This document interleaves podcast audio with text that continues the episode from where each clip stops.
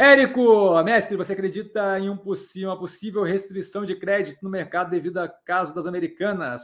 Isso poderia causar uma crise no país? Muito obrigado novamente. Sempre às ordens. Eu não acho que americanos vai causar crise nenhuma no país. Aquilo ali foi uma fraude, é um, é um crime, não, não, é algo que é estrutural é, do mercado brasileiro. Tá? Algum nível de restrição do crédito, é, imagino que sim, é, mas assim, muito marginal. Tá? O que eu acho que a gente deve ter é o quê?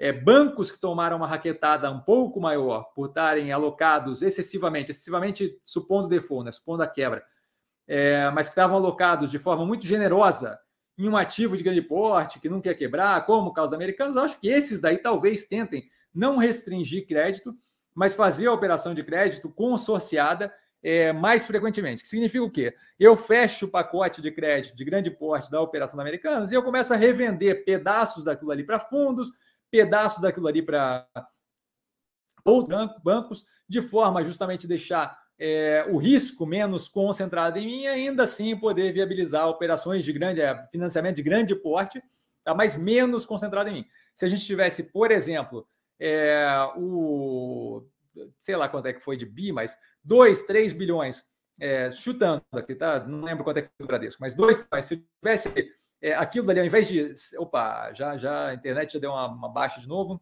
Não sei o que está acontecendo, sinto muito.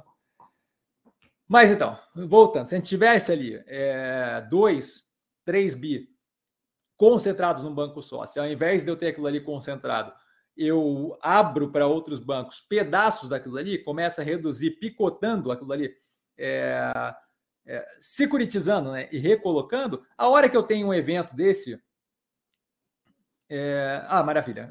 O Paulo me avisou aqui que a imagem congela às vezes, mas o som continua ok. Maravilha.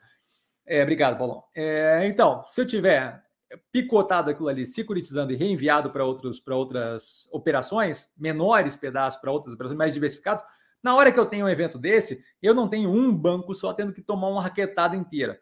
Tá? Então, eu acho que a gente tem muito mais um empurrão para o espalhamento daquele risco, dado que não é algo estrutural, como subprime nos Estados Unidos, é mais um crime que aconteceu numa empresa, uma fraude que aconteceu numa empresa, eu acho que a gente tem muito mais um caminho de maior securitização e maior distribuição de risco do que propriamente alguma redução do crédito.